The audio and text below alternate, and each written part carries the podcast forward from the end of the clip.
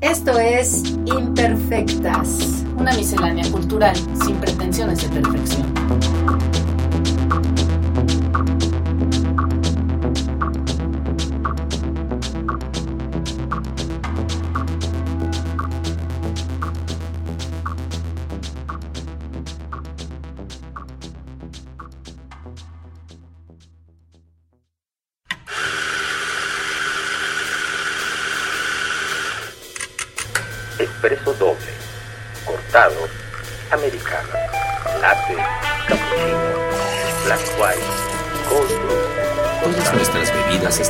En el tiempo exacto, con la dosis perfecta, el molido justo y el beneficio agregado del cariño para lograr el efecto buen tono. Buen tono café. Todo está bien. Avenida Universidad 1887, local 5, Oxtopulco, Coyoacán. Búscanos en Facebook, Twitter e Instagram como arroba buen tono café. Ven por un café a buen tono. Café cantante. Hola, bienvenidos a este nuevo episodio de Imperfectas. Seguimos en pandemia aquí desde la Ciudad de México vía Zoom. Me acompaña mi adorada mancuerna, Adriana Hola. Vera, y hoy tenemos como invitado a Daniel Escoto. Le estaba checando justo hoy que los tres somos egresados de la HHH, Sí. Sí, el Palacio de Ladrillos, como dice un amigo. El Departamento de Comunicación de la Universidad Iberoamericana. O sea, todos nos licenciamos allí, tú hasta hiciste un doctorado. Y ahora nos vas a platicar porque estuviste también un buen rato en Radio Ibero, etcétera. Ibero 99. Sí. Daniel, bueno, yo ahorita estaba también acordándome cómo fue que nos conocimos de manera también muy fortuita. Daniel Escoto es escritor, tiene varias novelas en su haber, la novela breve Mujer de Pieles Infinitas, publicada en Ediciones B en 2012. También ha sido publicado en colecciones y antologías como una colección de cuento de proporción áurea, Libros del Sargento 2012 y antologado en ensayos sobre series de televisión. De hecho, postó hace poquito un ensayo del que vamos a hablar. Libro es Te guardé una bala, recibió la beca Jóvenes Creadores Fonca en 2013-2014, de la que resultó una novela que ya se publicó o no sobre la Jerusalén del siglo XII. ¡Wow! Esta novela sigue buscando casa. Ah, ok. Que además será alguien que es tu pariente porque es... Ah, no, actualmente esa es otra. Terminó una novela sobre el monje filósofo Juan Escoto Erígena. Ahorita nos platicas si es algo tuyo. Y desde 2004 ha colaborado en medios públicos, culturales, ha sido guionista de Planta en Radio UNAM, Ibero 90.9, ha sido locutor también ahí mismo en proyectos como Bestiario, Dublineses, Clásica para Desmañanados y en Canal 22 también fue guionista y reportero del programa Esquizofrenia de música y culturas urbanas. Entonces, efectivamente, somos los tres licenciados en comunicación, pero además Daniel es eh, maestro en Historia del Arte por la UNAM y doctor en comunicación por la Universidad Iberoamericana. Hace varias investigaciones, le interesan los entrecruces entre la cultura pop y la escena artística e intelectual de los años 60 y 70 en México. Y esa es otra cosa que tenemos probablemente en común, el gusto por la literatura, el arte y la música. Nostalgia, ¿no? La nostalgia pop, que es un doble doblez, ¿no? De lo nostálgico. Exacto. Así es. Yo, de hecho, creo que te conocí a raíz, Daniel, de que Álvaro Vázquez Mantecón, que fue uno de mis mentores del doctorado, me recomendó hablar contigo sobre una investigación que habías hecho, me imagino que a propósito de los estridentistas, corrígeme si sí o si no.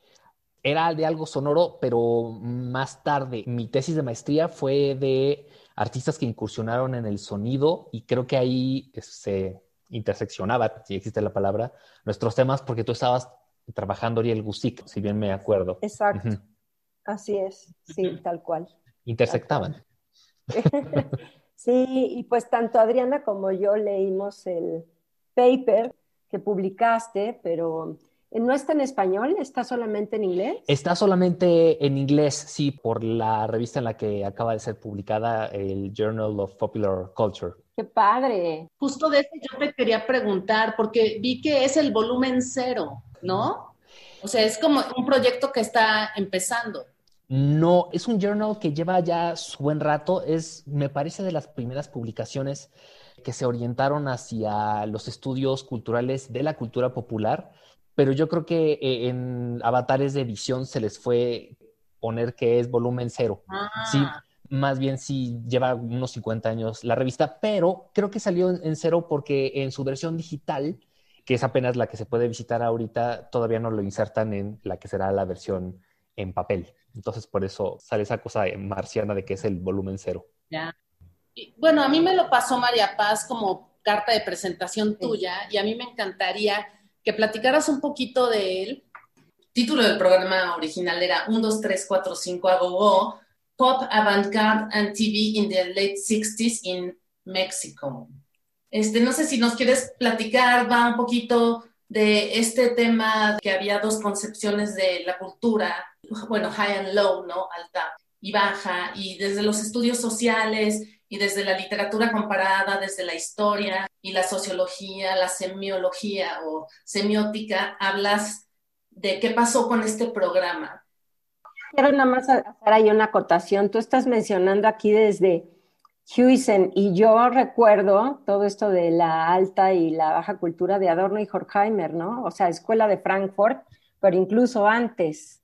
Que bueno, pues que sabemos que pues es el pan de cada día dentro de la posmodernidad e incluso antes, digamos, desde donde surge la cultura pop o el arte pop, pero bueno, sí.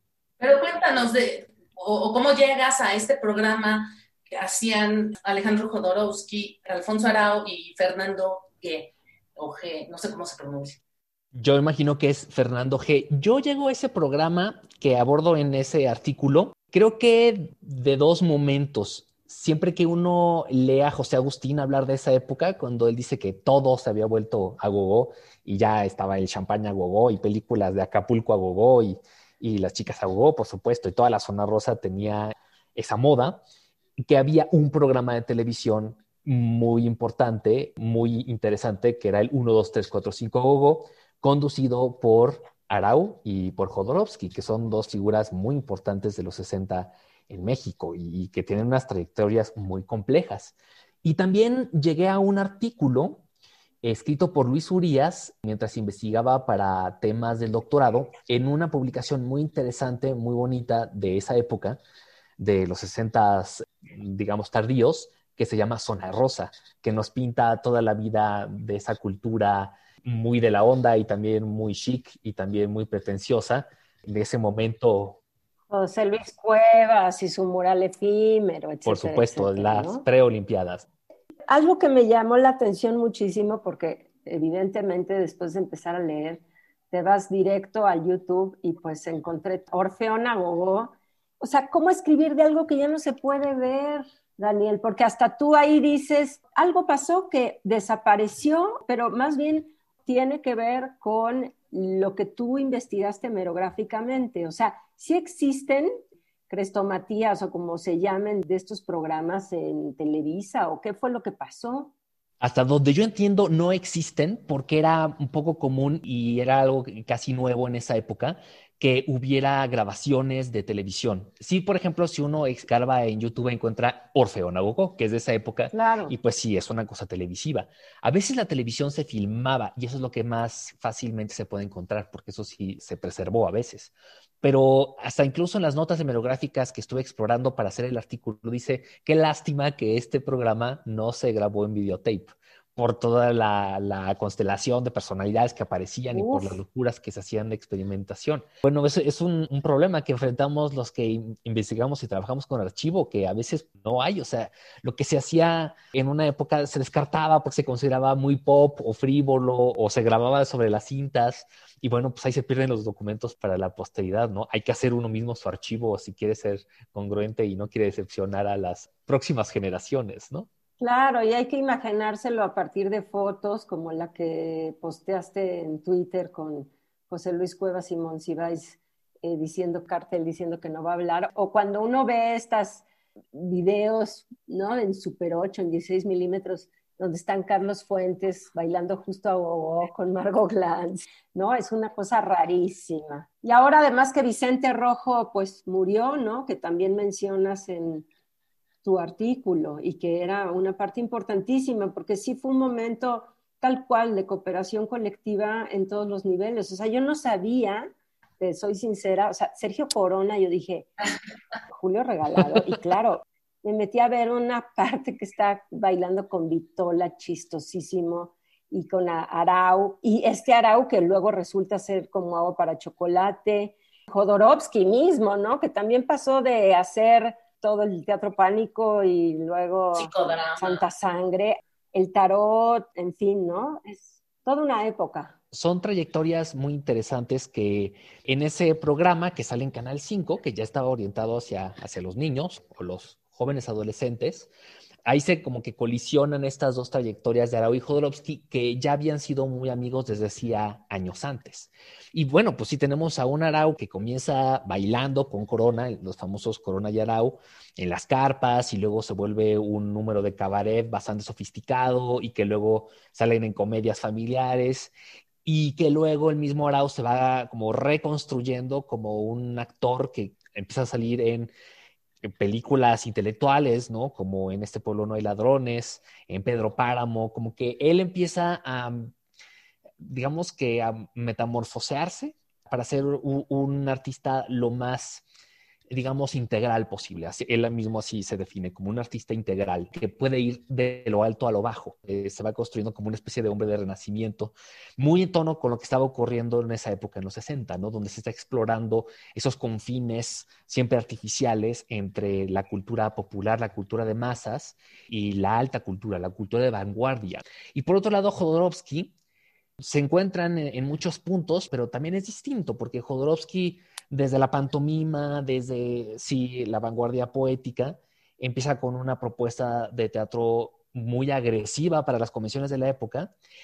Y un poquito a la inversa de Arau, Jodorowsky empieza a explorar con los lenguajes de la cultura popular, que son el cómic, la ciencia ficción, y después en 1, 2, 3, 4, 5, por ejemplo, la televisión, porque digamos que también es una especie de creatividad sin límites desbordante, que es muy capaz de, mm, digamos, asimilar y de comerse los géneros para darles la vuelta, ¿no? Y también es una propuesta de transgresión, esa desacralización de, de lo alto, que, es, que puede ser también la cultura pop. Entonces, se encuentran los dos en ese momento y hacen un programa que es un programa pop, es un programa donde van las bandas de rock del momento, los Duk Duks, está ahí Mickey Salas, están los Laboriel, haciendo covers de los Beatles, de los Monkeys, lo que sea, con Chicas a Go, que era lo que estaba muy presente en el imaginario de la época, pero también la mezclan con happenings y performances, y también está la noción de sketch de Arau, y también lo que ahí está eh, nuestro amigo Fernando G, que es un productor joven que llega de Londres, trayendo unos efectos que se llaman chroma key, que es una especie de pantalla azul o verde, donde las figuras en la cámara, bueno, digamos en el cuarto de controles del estudio, se funden las unas con las otras. Entonces hay una estética psicodélica muy, muy a tono con lo que estaba ocurriendo en ese entonces, ¿no? Es, el inicio de 1968, ya es la explosión de la psicodelia, ¿no? ¡Wow! ¡Qué épocas! Oye, ¿y tú coincidiste, fuiste compañero de alguna manera de Regina Tattersfield, que hizo también su tesis sobre Crononauta y Luis Rebetés y todos ellos? Por supuesto, por supuesto. Qué épocas, ¿no? Qué épocas. Sí, eh, bueno, pues mandamos un saludo a Regina, que ahora vive en Mérida y que antes fue curadora, ¿cómo se llamaba? El Museo del Chopo. Ya estaba a punto de decir Tlatelolco, pero no, ese es Julio, Julio García Murillo. Pero como que es una época que de pronto sí nos da muchísima nostalgia y porque pues acabamos de pasar por la muerte de Vicente Rojo y antes por la de mm, Felgueres, Felgueres, Felgueres hace nada y Ehrenberg. Y es que además esta mezcla de personajes que van desde todos los ámbitos y a mí se me antojaría muchísimo ver uno de esos capítulos en los que cuentan, bueno, cuentas en tu paper que hay los números musicales combinados con estos sketches que eran seguramente performances así en vivo de improvisación y como dices, con toda esta psicodelia, con el alucín de igual las, las pantallas de color atrás y que después se relaciona mucho con la televisión que estuvimos viendo de niños, ¿no? No sé, se me ocurre Odisea Burbujas, La Carabina de Ambrosio, que todo esto es absolutamente cabaretesco. Y hablas del cabaret ahí en tu documento, y creo que es muy valioso porque no tenía esto que se dice como el anxiety of contamination, ¿no? O sea, no había esta cosa de esto es para el pueblo y esto es para la alta sociedad cultural. ¿Tú crees que algo así se podría replicar en estos tiempos? Hablando también un poquito de entretenimiento pandémico, que me encantaría que al rato habláramos de eso. Yo creo que sí, definitivamente ese momento de los 60 como de explosión, que por ejemplo en Mad Men se ve muy bien, ¿no? Cómo va todo con las corbatitas y los bombines y todo es como bicromático, ¿no? Todo es como de, una, de una cosa muy, pues sí, muy prendidita. Y de repente vienen los colores y las barbas y liberación de los cuerpos. Ese momento de los 60 es un parteaguas donde sí está pues de manera muy socorrida llamada posmodernidad, digamos que comienza, ¿no? Ahora ya nadie se atreve un poco a usar el término posmodernidad así a la ligera, ¿no? Porque también posmodernamente se choteó al máximo. Modernidades o ultramodernidades o modernidades tardías. Claro, nosotros ya nacemos en un mundo en el que hay muchos más vasos comunicantes permitidos socialmente, ¿no? De, por ejemplo, desde la gala del Met, ¿no? Donde no sé, de repente te agarran la película Orlando y entonces todo es la androginia y no sé, una Marina Abramovic, sí, a Bjork, que puede transitar de los dos mundos. De todos modos, yo creo que sí seguimos muy escindidos, muy, fragmentados y sí seguimos en nuestras nociones de gusto. Por ejemplo, desde que se asocia un cierto gusto que debería ser culposo o culpígeno, ahí por supuesto sigue esa gran decisión, ¿no? De que qué es alto y qué es bajo, ¿no? Qué pena que me escuchen oyendo esto o que, que me vean viendo esta película. O el TV y novelas. O sea, el tema de mi novela todavía es difícil que lo pusieras en, el museo, ¿no? A menos que hicieras un divertimento, ¿no? Lo que tú lo quisieras repetir. Pero ahí tienes a Walter Mercado. Claro. ¿O cómo te fue en esta pesquisa reciente que fue revisar todo lo de Ennio Morricone? Porque justo fui yo hace ya varios años, pero no, bueno, estoy perdida. La pandemia me ha hecho mal, pero ¿cómo se llama el el lugar de espectáculos sobre reforma. Este, el Auditorio Nacional. El Auditorio Nacional. Bueno, fuimos entonces con Nicolás Cabral, el director de La Tempestad, porque le habían regalado boletos justo para un concierto a propósito de Ennio Morricone. Y bueno, el otro, hablando de alta y baja cultura, salió poco más que indignado, ¿no? Pero bueno, es que Ennio Morricone hubo un momento en donde sí era la música para soundtrack, ¿no? Y luego, ¿qué pasó? Yo creo que New Morricone está en esa franja muy, muy delicada. Claro. Es que, bueno, por ejemplo, ahí está el término camp que hace Susan Sontag. Susan Sontag. De manera académica, donde hay estos gustos que están como en un momento como muy frágil en el cual pueden ser muy melosos, podría ser como un arte de Yadro o macramé, pero que hay una mirada que lo rescata y lo revalora y entiende como que entiende y los contextualiza. Creo que Neo Morricone tiene ese carácter sí camp, o sea, sí tiene esas cuerdas como de elevador y esta cosa arrebatada, apasionada, de películas muy melancólicas, contemplativas, este, de grandes amores perdidos, pero es impecable, o sea, la factura es, es buenísima y, bueno, y está asociado a muchas veces gran cine. También hizo muchas películas de ciencia ficción y de monstruos y de asesinatos y ya lo a italiano, pero creo que siempre quedan safe, ¿no? Entonces tiene esta cosa que sí ya apela mucho a las emociones, lo que Humberto Eco también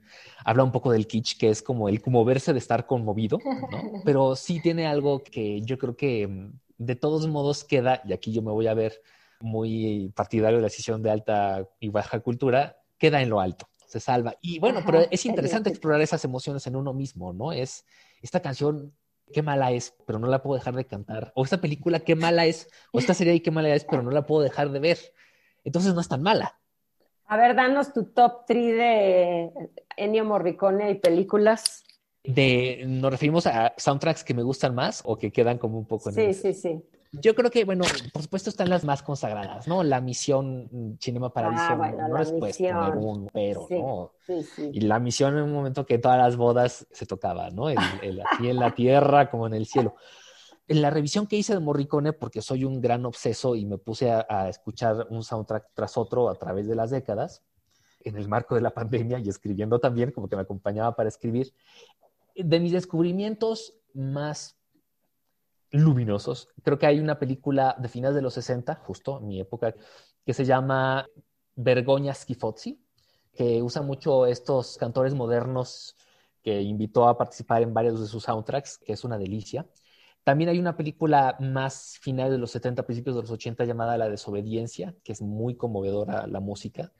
Nos conmueve estar conmovidos ante esa música. Exacto. Yo creo que de mis más favoritos, y yo creo que es Malena. Malena, como, como esta gran obra de Torre. Además está este, Mónica y entonces no necesitas nada más. Sí, vaya, que sí, uno no puede, son esas figuras cinematográficas todavía de vieja usanza, ¿no? No puedes ver nada más, lleno toda una película. Y, bueno, tiene esta pátina de nostalgia de Tornatore perfectamente lograda, acompañada con la música. Creo que Morricone, después de la misión, recupera un gran vuelo que quizá ya había perdido un poco en los 80. En los 80 y 70 tiene como altas y bajas. Pero con Cinema Paradiso, sus músicas de los 90 como que sí, se agarran de esta cosa muy nostálgica y todas tienen este carácter que es muy interesante. Es un buen momento para revisitar. Y en los 2000 ya remata con estas películas Malena y ya empieza a componer menos, ¿no? Digamos que ya compone una película al año cuando se aventaba mil al año en los 60, 70, ¿no?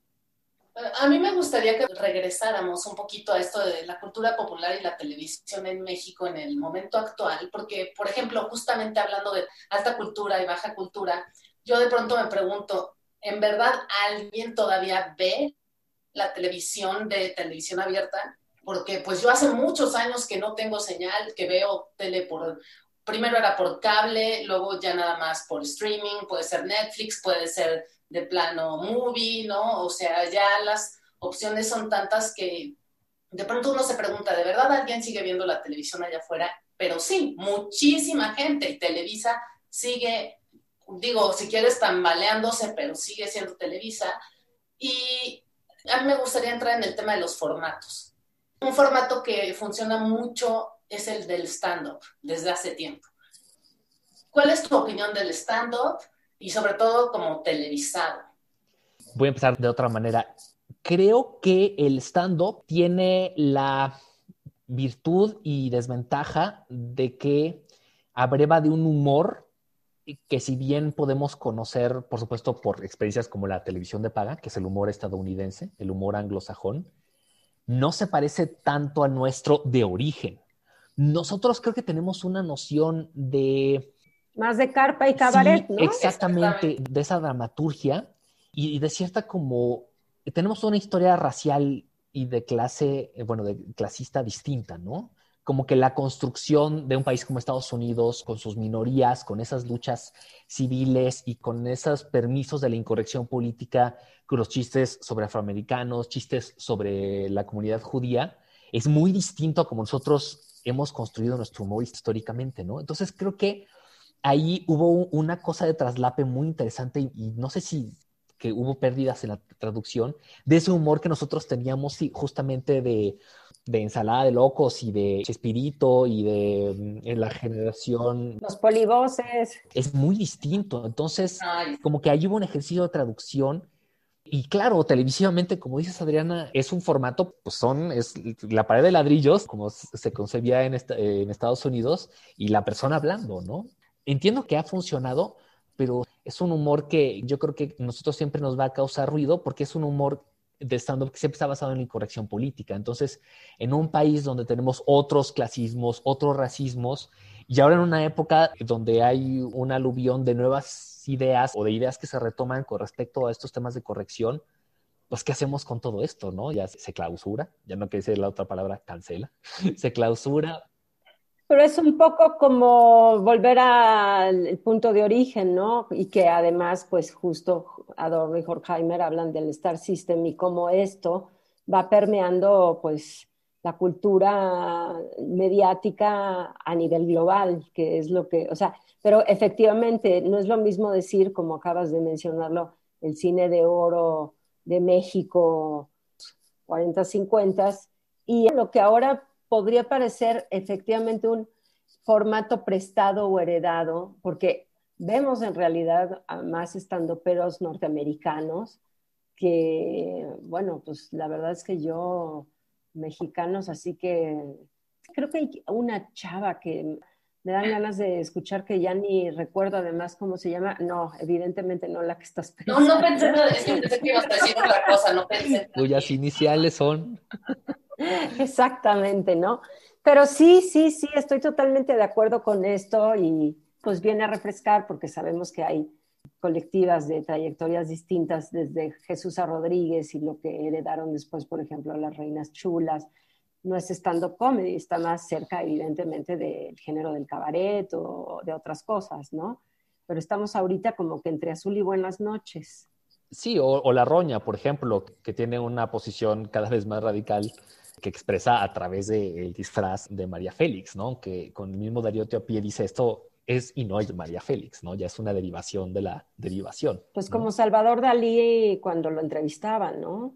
O sea, no, nunca, no, sabías en qué momento estabas entrevistando a la auténtica persona o a cómo Salvador Dalí se había despertado ese día, ¿no?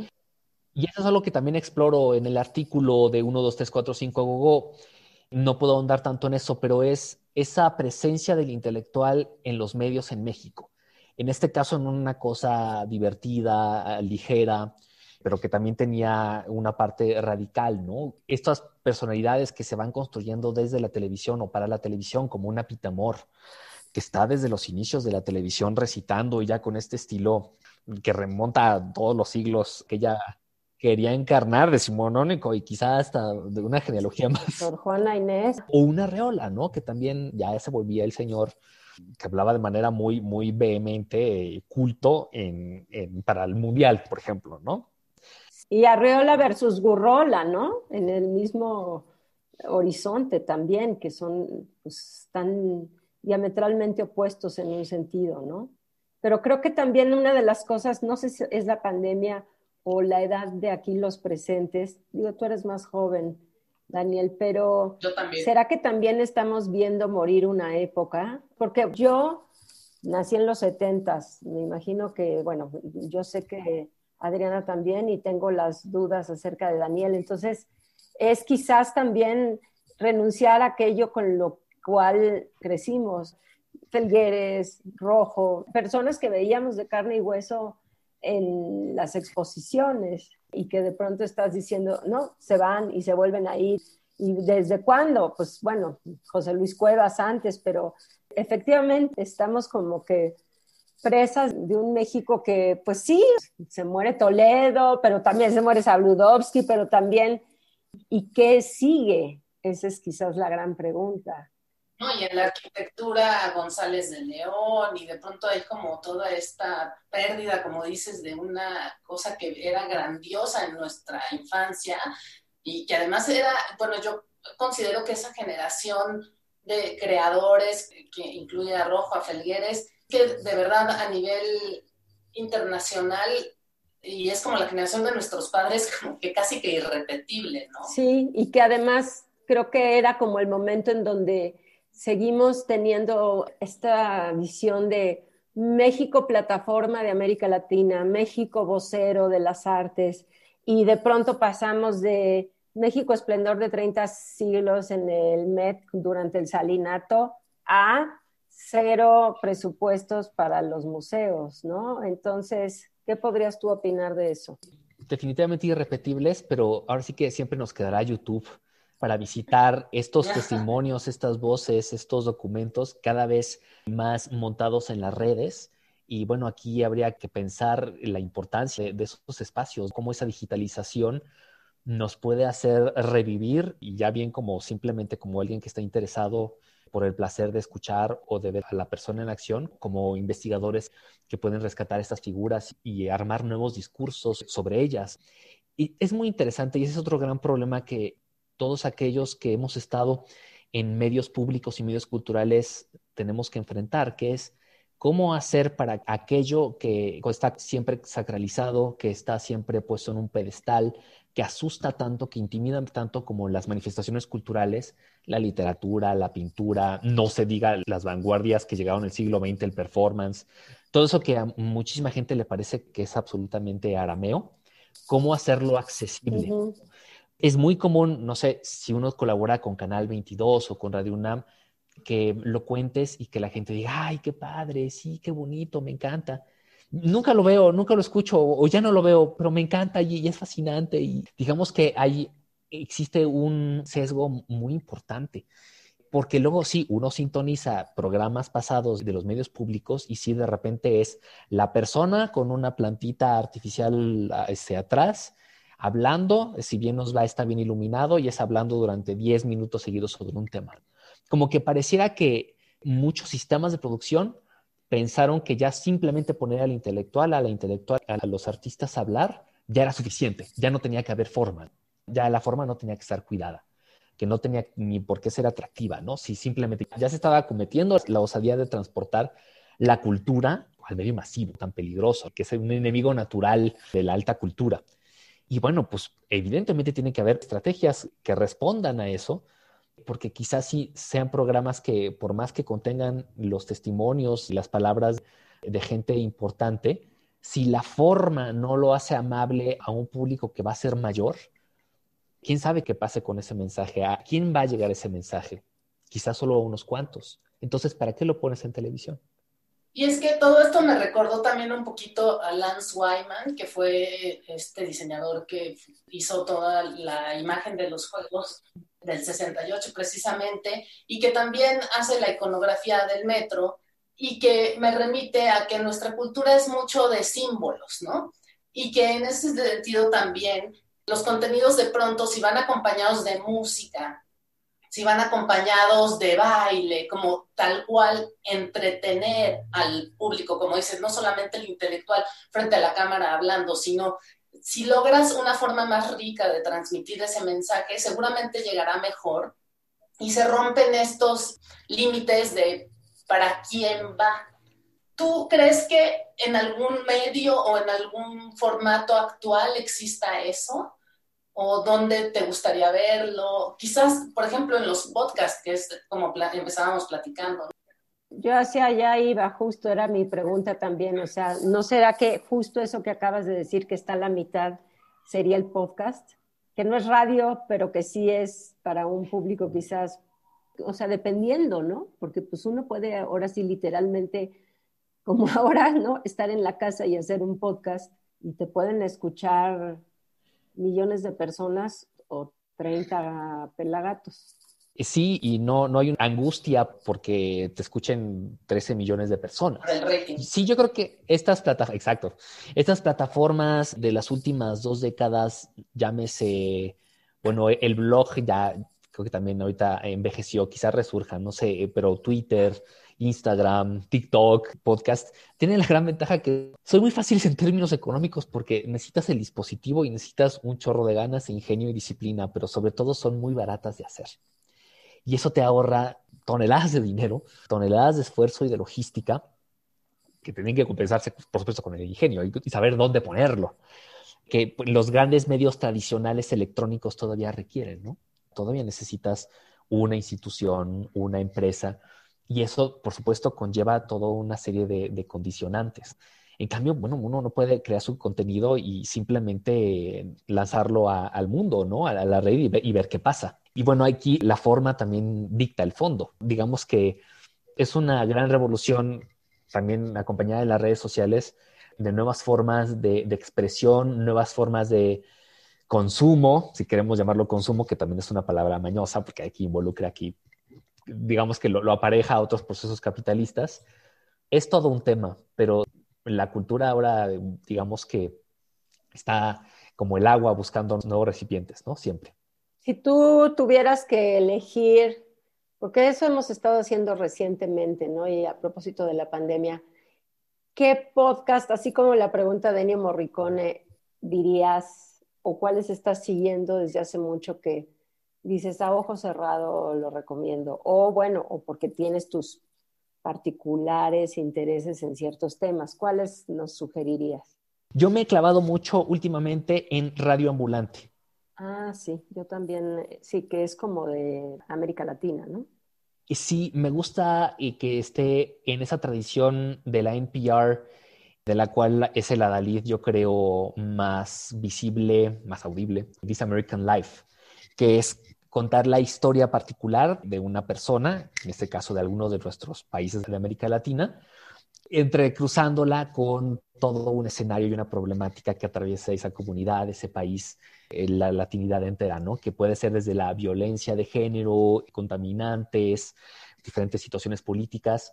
Entonces, digamos que sí es una historia particular con un trasfondo regional importante, ¿no? Son, son historias, buscan siempre ese lado humano, buscan conmover y, sí, contarnos una historia que es algo tan sencillo y, y tan complejo.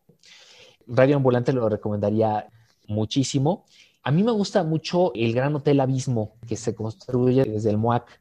Me gusta ese ejercicio que sí puede ir oscilando desde la entrevista, el cierto carácter documental y también un carácter de ensayo y, lúdico y, con una gran sorna, abordando estos temas del arte contemporáneo y de la sociedad contemporánea, ¿no? Puede tener a veces fragmentos literarios y luego está la entrevista y luego está el diálogo y luego está como la fantasía. Me gusta mucho que también el museo esté pensándose en, lo extramuros en todos sus tentáculos, ¿no? Sí. Ahora, bueno, ya no estás más por lo pronto en Radio Ibero, pero te quería yo preguntar, y también viendo esta famosa serie reciente de Romper Todo, el rock latino, ¿Qué opinión te merece? ¿Qué opinión me merece romper todo? Me la eché completa. Claro que había que hacerlo por disciplina, uno como comunicólogo, como interesado, estudioso en la cultura pop, por supuesto que había que verla, como melómano había que verla. Y debo confesar, vamos a empezar por lo bonito. Si hay momentos donde la, la, edición, el montaje, ciertas escenas, ciertas narrativas sí me emocionaron mucho. Es generacional, mi Por ejemplo, cuando empiezan a hablar de Soda Stereo, y aquí yo sí me confieso, no niego la cruz de mi parroquia, nacido en los 80. Claro. para despejar el Claro que te emocionas. Sí, Soda, Soda es mexicana, claro. Claro que sí. Tiene un poder afectivo muy fuerte, pero creo que nosotros eso revela que la serie es para nosotros porque nosotros sí tenemos el rock como ese piedra angular vitalista, ¿no? Que el rock es como la vida así expresada en el desmadre y, y las ganas de vivir, etcétera. Cosa que también otro acierto de la serie se rescata como nostalgia porque el rock yo creo que ahorita no está en su momento más alto y la serie misma así lo reconoce. Estamos en una época popera. Bueno, de ahí tienes Dua Lipa o no sé, incluso otras. Desde los ochentas no se ha hecho rock, ¿no? En México. O sí, perdón. ¿Tú crees? Pues bueno, es que la última parte de la serie pues ya tiene a Plastilina Mosh y a esto que está ya más hacia el slam y el hip hop. Ah, también es hip hop y eso ya otras tendencias. Sí, pero aquí la cosa también creo yo es que llega un momento en donde pareciera intitulada Santa Olaya Productions. Estaban los grupos que hacían música con ellos y nunca se menciona, hasta donde recuerdo, a Cecilia Toussaint o muy poco. O sea, de pronto obvian partes que digo yo, ¿en serio sí? Así de plano, ¿no te pareció? Pesaron muchas cosas. Por ahí un amigo autor, Julián Woodside, menciona que vean las claquetas y ahí se delata que originalmente el sentido del documental iba a ser otro, iba a ser rock en español. No, más bien iba a ser rock en América Latina. Sí, era rock en español, por eso no está presente Brasil.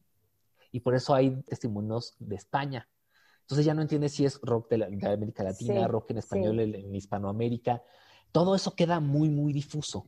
Bueno, hay muchas ausencias, por supuesto, con lo que decías, Adriana, yo pensaría que sí hay una generación muy interesante todavía en el pasado reciente, que es la de MySpace, la generación que en México hizo mucho mm, rock.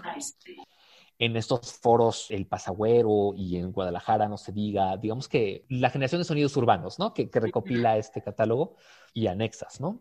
Todo eso fue muy, muy importante, pero algo pasó en el mundo que el pop triunfó y tenemos un Calvin Harris y bueno, otras figuras que no necesariamente son poperas así de, de radio tan comercial, pero que coquetean con el pop, como una Saint Vincent, que es vanguardia, pero sí tiene algunas cosas que retoman y nostalgias ochenteras, noventeras. Sí, el himno de Spring Break creo que es el que ha triunfado. Y bueno, y por supuesto las músicas urbanas que sabemos, que también son tan vilipendiadas, ¿no? El reggaetón y, sus amigos. También es otra discusión que se podría abordar desde... desde Una súper discusión. Tengo yo un amigo que siempre se queja y me dice, y sí, siempre que te me mencionas me dices el amigo de Holanda y nunca me dices Juan Arturo García, donde quiera que estés, creo que estás ahorita en Colombia, saludos. Pero él me decía, y era una cosa así como de, ¿de qué estás hablando? Pero bueno, sí, ¿no? Porque además también aquí hay una brecha generacional considerable. Él es fan de la salsa, de sobre todo la música colombiana, pero está muy metido en el reggaetón. Y me contaba hace ya un rato que había un reggaetón feminista y yo decía, eso es antitético o sea, no puede haber un reggaetón que... Y ya luego, claro, pues lo conocí, lo escuché, sobre todo el hecho en Argentina, el hecho... Bueno, hay unas que están antes del reggaetón, ¿no? Esta chilena que se me acaba de ir también, pero me viene a la cabeza. Y pues sí, ¿no? Es que también hablando de alta y baja cultura, pop y rock, también hay una delgada línea, ¿no? ¿Qué definiría a uno que el otro no tiene? O regresando a Adorno y Horkheimer, sucede que ahora las cosas son por lo que no son, más bien, ¿no? O sea, todo se define por lo que no es. Es un poco como Rosalind Krauss y la escultura en el campo expandido.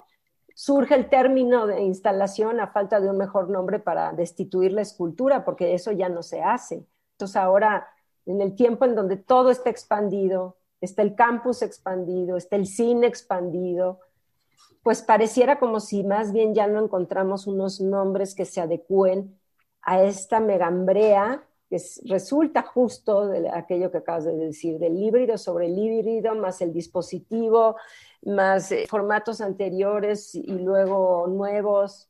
¿Qué sigue? Sí, ahora sí que, como en Romeo y Julieta, ¿qué hay en un nombre? ¿No? What's in a name? Abriendo el paréntesis ah, de lo que decían del reggaetón, de lo que se hace el reggaetón feminista, hubo una serie de memes, no sé si llegaron a cacharlos, que eran de Maluma feminista. El Maluma feminista, que eran, bueno, imágenes de Maluma así, ya saben, con el puño en el mentón y Maluma en la playa, etcétera. Todas las imágenes de stock que uno puede encontrar de Maluma, pero con citas feministas como al lado, ¿no? Entonces era la gran transgresión de montaje. hablaba de se va a caer. Bueno, es que otro gran entretenimiento de la pandemia han sido los memes, que no, o sea, y creo que ahí tendríamos el cruce de culturas y que a todos nos llega igual sí, sí. el entretenimiento en ese formato. Y creo que esta conferencia del FICUNAM sobre los memes que en la tertulia nos dijeron, y ah, la vez pasada estuve en una junta con Paula Astorga y dijo que yo supongo que todas esas van a ser materiales que tarde o que temprano en YouTube van a estar, ¿no? García Canclini también estuvo y ¿tú estuviste en alguno de los seminarios del FICUNAM ahora? No, no, no, no. Pero, por ejemplo, eso también, los festivales que fueron en línea o están siendo en línea, ya se democratiza el acceso a ese tipo de contenidos y creo que eso ha sido maravilloso de la pandemia y también es muy curioso cómo preguntas ahorita, María Paz, ¿qué sigue? Y de pronto yo lo que me imagino es, estamos regresando a los autocinemas. Eso es súper loco y súper nostálgico y, y, al mismo tiempo muy triste, pero pues al final está esa opción, ¿no? Además es toda una experiencia para las nuevas generaciones. Claro, digo, regresar a, Vaselina, ¿no? de una nostalgia que, de algo que no se vivió ahora puede uno ir a tomarse su leche malteada, ¿no? Y pero estar muy encapsuladito, ¿no? Una cosa que se perderá, por supuesto, de esta absoluta avalancha de presentaciones, conversatorios, charlas que hemos tenido en la pandemia es el famoso más que una pregunta, tengo un comentario, donde en cualquier evento o presentación que tuviera un foro abierto al final de que hablaran los ponentes, siempre uno escuchaba unas historias muy sorprendentes. A mí me gustaría hacer un libro aventarme beca Fonca, bueno, yo no alcanzo la edad, pero para hacer un tour cuando ya se, se, abran las puertas después de la pandemia, e ir a muchas presentaciones del libro y ver todas las historias y las declaraciones tan locas que uno escucha después de una presentación del libro, donde sí, la gente te cuenta su vida, sus diatribas, independientemente de, que, de qué libro se esté presentando, ¿no? Esa gran purición por hablar en público, de tener el micrófono. Pero tú no crees que esos formatos estén como a punto de la extinción, sobre todo la presentación del libro. Sí, estoy hablando como, sí, estoy hablando como, ok, boomer. Pero justo en este sentido, creo que sería súper importante que se tomaran las calles por parte de los performanceros o artistas de cualquier tipo de disciplina. Yo creo que las calles son una oportunidad maravillosa en esta época para hacer llegar el arte a todo mundo y para que no no solo no se muera, sino que tome otra dimensión y otro impulso, porque de pronto pues todo era ya así como muy organizadito, ¿no? La función de teatro, la presentación del libro, la función de cine en el festival, en esta hora, y no sé si se acuerdan, conseguir de pronto boletos, no sé si se acuerdan, fue hace tanto, pero conseguir de pronto boletos para una muestra o para un festival o para un concierto, ¿no? Era así imposible. Y creo que podría ser una oportunidad de, democratización. Pues viendo cómo está la cosa presupuestalmente, no veo que hayan tampoco muchas otras salidas, ¿no? Sí, ese es el problema. No hay lana. Sí, justamente lo platicaba con mi mamá y que comentó qué interesante y qué dramático que en una época de confinamiento universal haya habido un Black Lives Matter, por ejemplo, o siga las olas de feminismo, bueno, la ola de feminismos tan vibrante, tan, tan patente, ¿no? En un momento donde el, ejercicio debería ser hacia adentro, como es esta, esta, esta gran pendulazo de, hacia afuera, ¿no? Y, tomar, sí, las calles y seguir protestando a través del espacio público. Estamos completamente fracturados en ese sentido, ¿no? Ahora, de lo que decía María Paz, de todo aquello que, cómo definimos algo a través de todo aquello que no es, una de las seis definiciones que da John Story de cultura popular es justamente todo aquello que no califica como alta cultura. Te vas cancelando, cancelando, cancelando, ¿no? Tache, tache, tache, entonces sí es. Por eliminación, pero entonces él mismo pone el ejemplo de Pavarotti en el Hyde Park o, de los tres tenores, que sí, es, es, el repertorio operístico, bueno, también combinado con canciones napolitanas y bueno, con, con estas otras manifestaciones que también se pueden abordar de la ópera y vendió trillones, trillones de discos. Entonces, ¿qué es? En un sentido estricto, desde otra definición, es por números, gana y es cultura pop, porque simplemente vendió. ¿A ti no te dio clases Guillermo Arriaga? ¿A ti, Adriana? No. ¿La Ibero? ¿Sí? Sí. Es que Guillermo Arriaga decía que decir que las cosas eran light ya de por sí era un comentario light. Sí, cómo no. ¿No? O sea, como que esta misma diatriba entre alta cultura y baja cultura, de pronto sí vale la pena todavía establecerla, no lo sé, ¿no? sobre todo además justo hablando de un arte contemporáneo, un poco como lo que hace Miguel Calderón y, muchos otros, ¿no?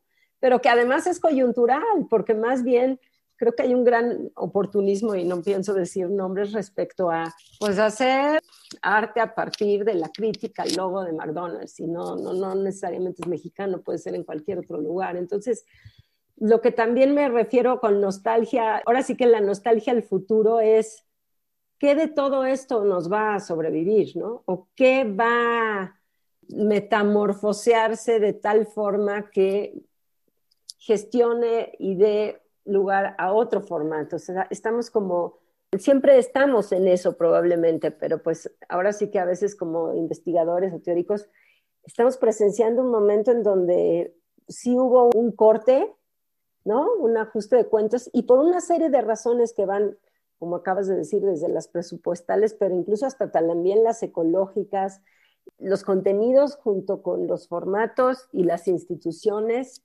sí o sí van a tener que renovarse, ¿no? Pero no sabemos todavía qué tan fácil sea para todos los que estábamos tan acostumbrados pues a una cultura que sigue siendo hasta cierto punto paternalista, ¿no? En el sentido de el Sistema Nacional de Creadores, el INBA, el INA, el FONCA, y pues como que ya pareciera que duró demasiado, ¿no? Y que aquellos que asignaban los presupuestos ya al parecer no quieren hacerlo.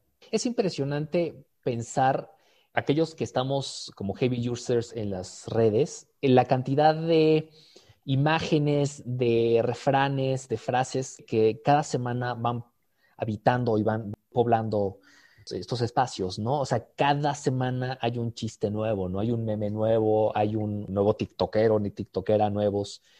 ¿Cómo será entonces, no sé, en 5, 10, 20 años, para aquellos que les toque hacer la historia de la cultura popular, la labor de rescatar cada una de esas experiencias? ¿Cómo va a ser?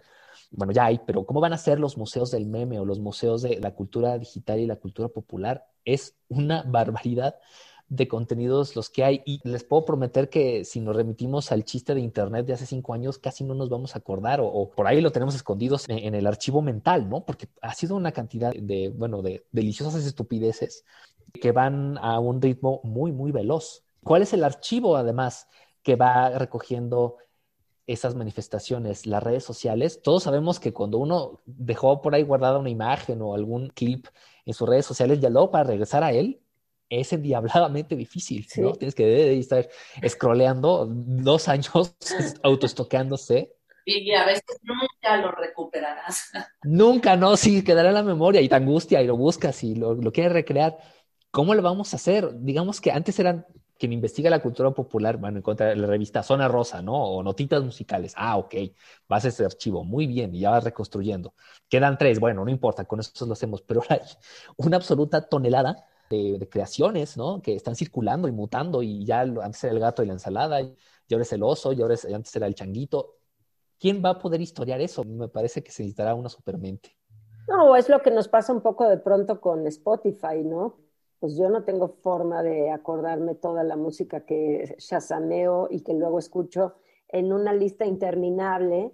Me acuerdo mucho cuando vi Roma de Cuarón y se oye al fondo, no me acuerdo si José José o Juan Gabriel, pero es que tú los tienes ahora sí que sellados en tu cerebro, pero porque pasaron cinco años y los seguías escuchando.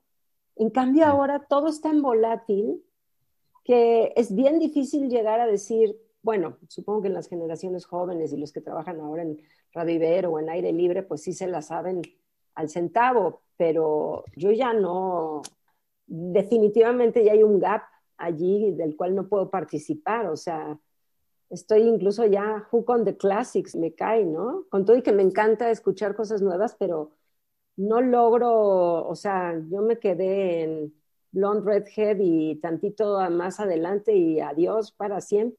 Yo creo que por eso Universal Stereo ha seguido vigente, no, no, no sé qué sea de esa estación propuesta ahora, pero sí teóricos de la radio lo han pensado, ¿no? Esta creación que también acompaña el auge de la cultura popular, que es el Top 40, que es ante el arribo de la televisión que estaba ofreciendo los mismos, casi los mismos contenidos de revista musical, pero con imagen, ¿cuál fue la estrategia de la radio? Crear una programación que repitiera y repitiera los mismos éxitos para que fueran, digamos, como fuera donde uno quisiera ir para escuchar su canción favorita, una y otra vez, un poco con esta compulsión de repetición. Y eso generó justo esta noción del soundtrack de nuestras vidas, es el gran lugar común, que es la música que va acompañando a las generaciones. Con el fin del siglo pasado, con el gran truene a partir de Internet y del MP3 de la industria discográfica como era tal, pues ya hay una explosión de 20 mil géneros y subgéneros y artistas que nunca, van a tener el mismo dinero que Michael Jackson o, una Madonna, pero que están en todas partes, ¿no? Entonces es una producción como en metástasis, de una gran diversificación que pues sí, pues ¿quién le va a seguir el paso, no? Ya en un momento que ya quieres escuchar nada más el disco blanco de Beatles y ya, ¿no? Porque yo creo que si todavía una parte nuestra arraigada a esas otras maneras de usar la música, de disfrutar la música, sí nos sigue remitiendo a tu playlist para la alberca, tu playlist para la tarde lluviosa, ¿no? Uno siempre regresa a esos lugares. Y es que además, no sé, pero quizás es percepción de ya mi edad, pero según yo antes había muchísima más música en el FM, ¿no? Y de pronto, ya cuando me subo al coche y pongo el radio, ¿te acuerdas, María Paz, que el otro día de plano me pasé a M, ¿no? Porque ya no se encuentra tan fácil la música poniéndola en cualquier estación. Y mira que yo soy así súper fan de Hueso Colorado de Ibero 99. Y de hecho, un amigo me contaba que parece que ya había o ya está un proyecto de que hay dos frecuencias como inmediatas a 99, 99.1 o algo así, no sé, que tienen pura música, pero lamentablemente no lo puedo cachar con el radiocito que tengo aquí. No sé si tú nos puedes contar un poquito de eso.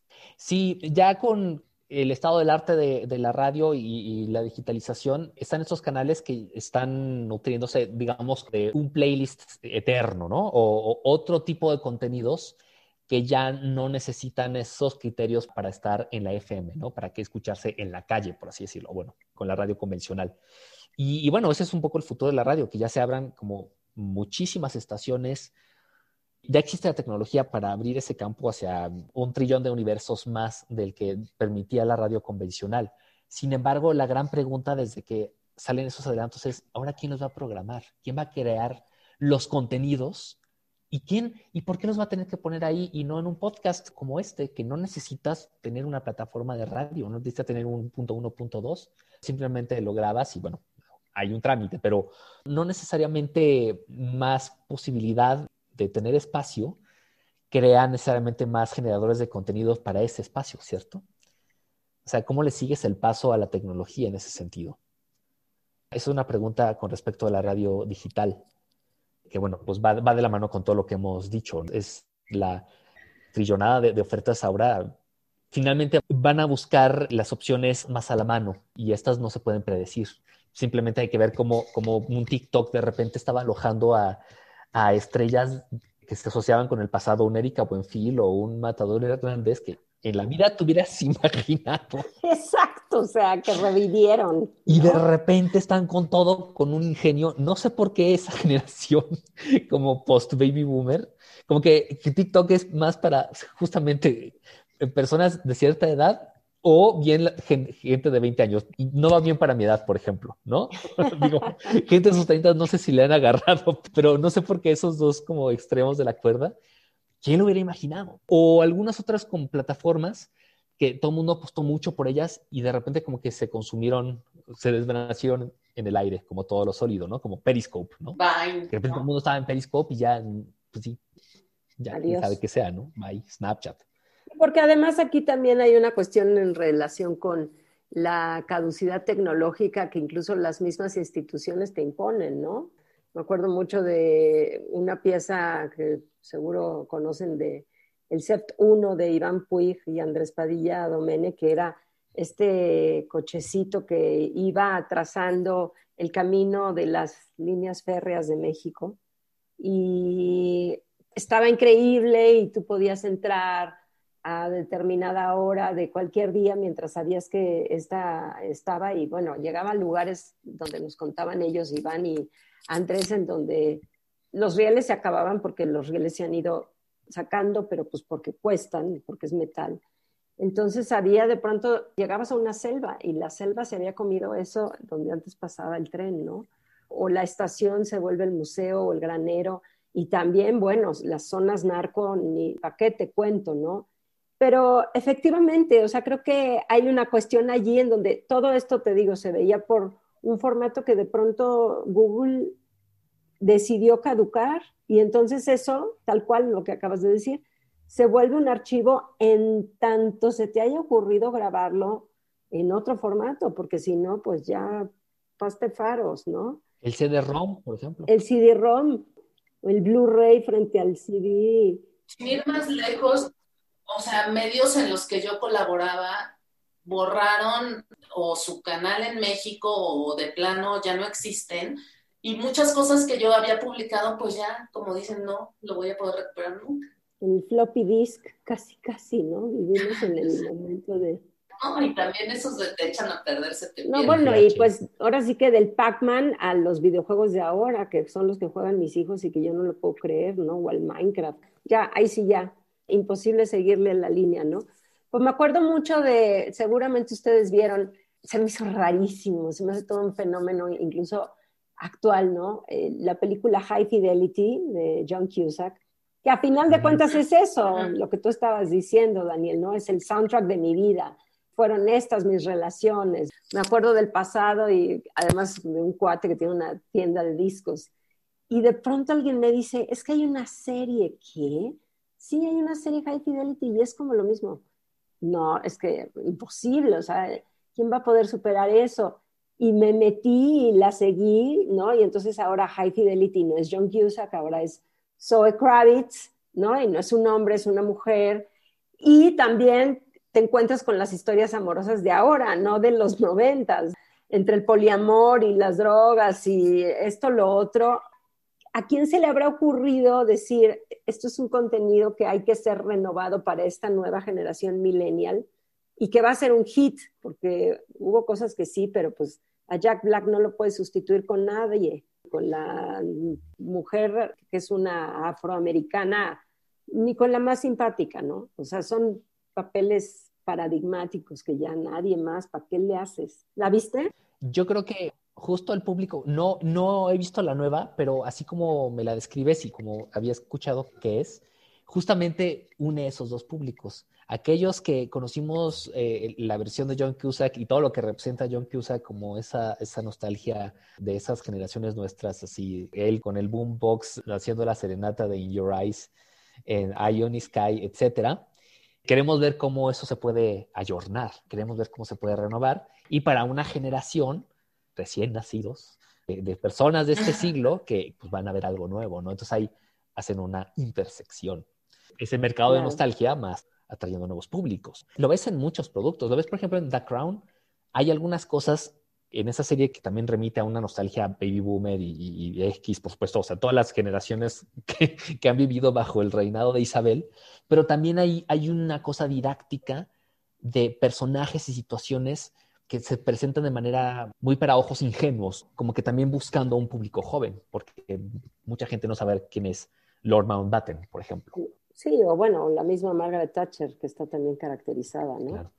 Por la que hacía, justo además por la de Twin Peaks, ¿no? Que no lo crees. Sí es la de Twin Peaks, la que salen los... Casi, los expedientes secretos. Sí, ¿no? Ah, no, los expedientes secretos X, claro. Por supuesto. Muy bien, Daniel. Oye, y ahorita hablando de un poco cambiando a literatura, ¿en qué estás eh, además de cuáles son tus siguientes investigaciones futuras ya para ir cerrando, estás acabando una novela, cuéntanos un poquito. ¿Dejaste un ratito la música para adentrarte más en el mundo de la literatura o qué pasó? Me he adentrado en el mundo de la literatura ahora más de lleno. Sí, estoy cocinando varios textos ahorita. Son textos que tienen un carácter de ficción histórica. No puedo dar muchos adelantos porque estamos en la gestión de los ISBNs y entonces queremos mantener la sorpresa para que no se nos se ve, pero estoy ahí dobleteando en, unos textos justamente que tienen que ver con estos episodios históricos. Una amiga platicando con ella de intereses individuos que tengo de vida, uno, por un lado, la cultura pop del siglo XX y XXI y por otro lado, la cultura del medievo, me dice, ¿Para qué te preocupas? Finalmente, la cultura popular del medievo era la alta cultura, era la cultura interesante que estaba ocurriendo. todo lo demás era una especie como de, recalentado de las culturas antiguas, ¿no? Era, bueno, leer, sí, a los clásicos, por supuesto, de latín ahí muy presente, pero lo que verdaderamente era la vanguardia, si, si lo queremos decir, era la cultura popular del medievo, ¿no? Tenemos Carmina Burana y tantos ejemplos, ¿no? Entonces sí, estoy muy medieval. Tengo, como lo contaban en la presentación, una novela que se ambienta en la Jerusalén del siglo XII, en las primeras décadas, que es un momento muy fascinante porque es esa primera cruzada que es casi casi la única que tiene éxito del lado de los cristianos, donde Jerusalén se vuelve una ciudad abierta eh, que otra vez puede recibir peregrinos cristianos y entonces recibe una afluencia de, gente de diferentes naciones, haciendo una cultura de mosaico muy rica. Por eso ahí quise ambientar la novela, porque además es un reino cristiano, de, sobre todo francos, gente de Francia, de las diferentes regiones de Francia, que se hacen a las costumbres de Levante, se hacen a las culturas orientales. Entonces ya usan su kefir, ya bueno, tienen una dieta diferente y ya tienen esta cultura en muchos sentidos más refinada de Palestina y de, todas estas tierras, muy diferente a lo que se estaba viviendo en Europa en ese mismo momento. son los poulains, tienen la piel tostada, ¿no? Aún siendo güeros. Este es eh, un proyecto que sigue buscando editorial y lo que ahorita estoy creando, me preguntaban que si Juan Escoto Orígena podría ser mi pariente. Pues bueno, si, trazáramos la historia a, mil años atrás, quizá se pudiera encontrar ahí en los orígenes del patronímico Escoto. Más bien a los escotos, Scotus, era un nombre que se le daba al hombre, muy comúnmente al monje, que hubiera migrado al continente europeo a partir de las diferentes transformaciones que sufría no necesariamente Escocia, sino Irlanda. Irlanda que tiene esa cultura monacal y que recibe muchas invasiones vikingas. Entonces, muchos de estos eruditos monjes migran a continente y fundan monasterios, pero mantienen esta tradición de sabiduría que se mantiene mucho en Irlanda. ¿Y por qué Scotus? Porque originalmente Irlanda, por las tribus que la habitaron, era Scotia, que después coloniza ese otro país al lado, a la que llaman Scotia Menor, que ya es la Escocia que nosotros conocemos. Y bueno, Irlanda luego ya adopta su nombre de Leire y de, digamos, otra tradición. Pero sí, Juan Escoto es más bien un monje, probablemente monje, irlandés, un filósofo que vive en la costa carolingia. Y bueno, a mí siempre me, me, pareció muy atractivo eh, que hubiera un filósofo perdido en esos medievos que pudiera yo tener una identificación, ¿no? Y se me hizo muy simpático y me adentré en su vida para hacer un proyecto narrativo y descubrí un universo absolutamente alucinante de un, si llamémoslo pensador, un filósofo que tiene una versión muy particular del platonismo. Es un hombre que cree en la reconciliación del mundo, que al final todos nos reconciliaremos, todo el mundo al final que pueda estar en discordia, al final llegará a una, una especie de estasis universal magnífica. Como es platónico, también piensa que, bueno, está la divinidad y todo lo que ocurre en el mundo son emanaciones de esta divinidad y que por lo tanto todo habrá de regresar a esa divinidad en un momento. El mundo está en ese perpetuo movimiento y que es uno de los grandes defensores de su época, estamos hablando del siglo IX, del libre albedrío, porque había una corriente que decía, no, pues bueno, ya aquí Dios determinó quién se condena, quién se salva, quiénes son buenos, quiénes son los malos, ya, ya uno nace con esa destinación, cosa que al imperio carolingio no le conviene para nada, por supuesto, porque lo que le conviene al imperio es las buenas obras, que, los nobles se porten bien, que no sobornen, que no sean corruptos, que obedezcan al emperador más que menos y que hagan buenas obras. Entonces, por eso se necesita libre albedrío. Si yo pienso como un poder dante o un agente de esa época que pues ya me, ya me contené o ya me voy a salvar, se haga lo que yo haga, pues no voy a hacer el bien, ¿no? No me voy a esforzar.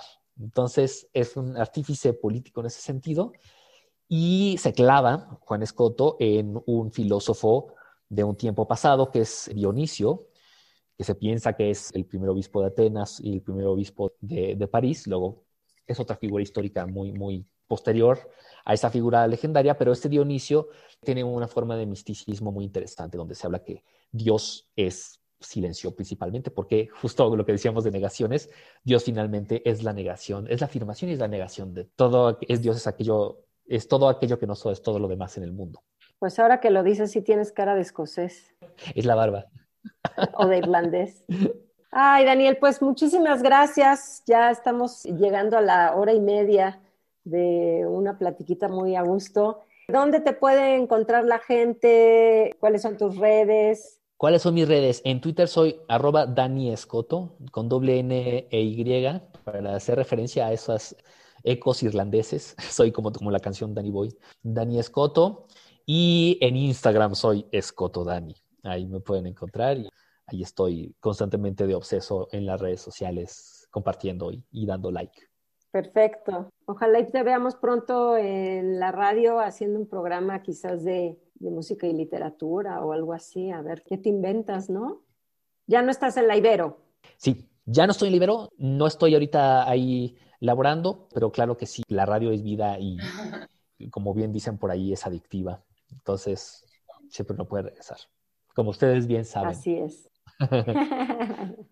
pues muchas gracias. Te mandamos un abrazo y ojalá y ahora sí coincidamos pronto en vivo y en directo, ¿no? Ya que los semáforos se vuelvan más claros. Porque además está fundado justo en la nostalgia, o sea, todo el concepto para que veas. Que vayamos a buen tono, exacto. Vengan todos en la a buen tono. Oxtopulco, claro que sí, en su café cantante.